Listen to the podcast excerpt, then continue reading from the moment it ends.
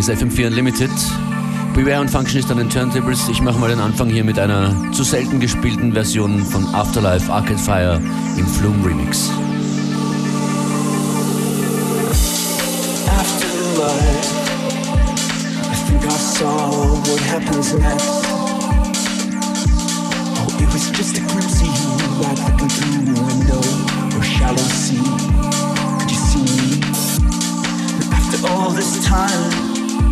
like nothing else we used to know. And after all the hangers on we are done hanging on in the dead light of the afterglow.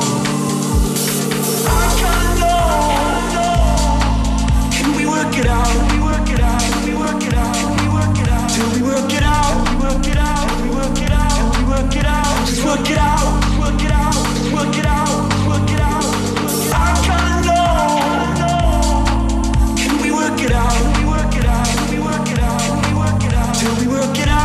work it out, we work it out, we work it out, just work it out, work it out, work it out.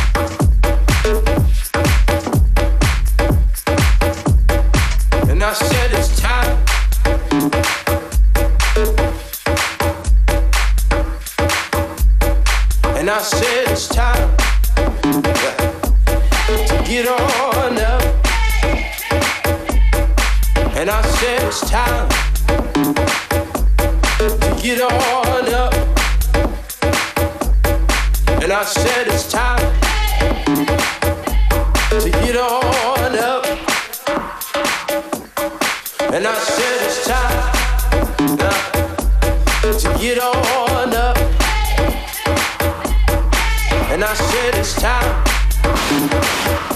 to get on up.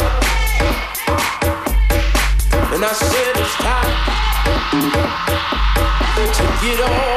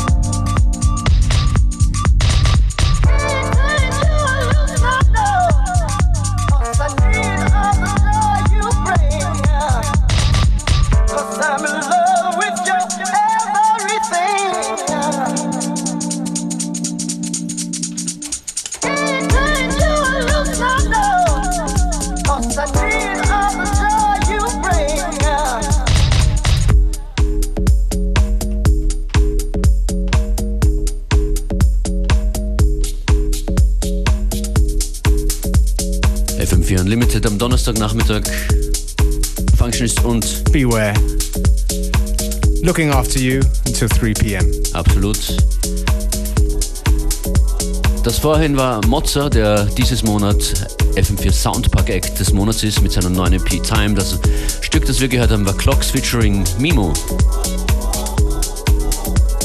Und das hier ist DJ Reverend P. Angels in Africa.